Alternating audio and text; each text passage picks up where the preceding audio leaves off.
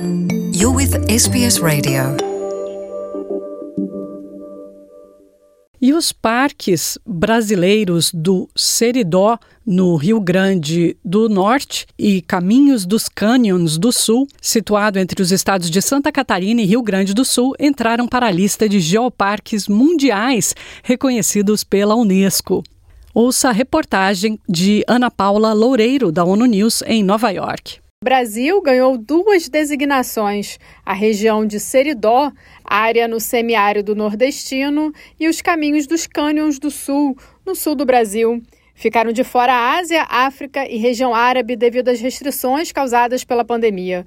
O selo do Geoparque Global da Unesco reconhece os patrimônios geológicos de importância internacional. Com essas oito novas designações, a rede agora cobre uma superfície mundial de mais de 370 quilômetros quadrados, equivalente ao tamanho da área do Japão.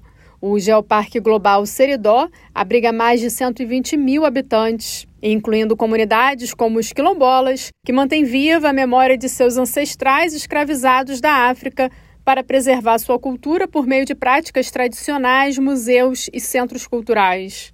Essa geodiversidade determina em grande parte a biodiversidade única da região, caracterizada especialmente pela caatinga, o único bioma exclusivamente brasileiro, o que significa que grande parte de seu patrimônio biológico não pode ser encontrado em nenhum outro lugar do planeta.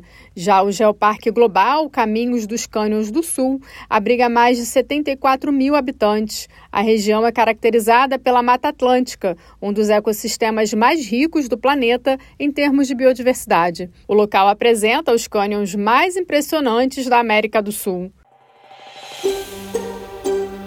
Want to hear more stories like this? Listen on Apple Podcasts, Google Podcasts, Spotify, or wherever you get your podcasts from.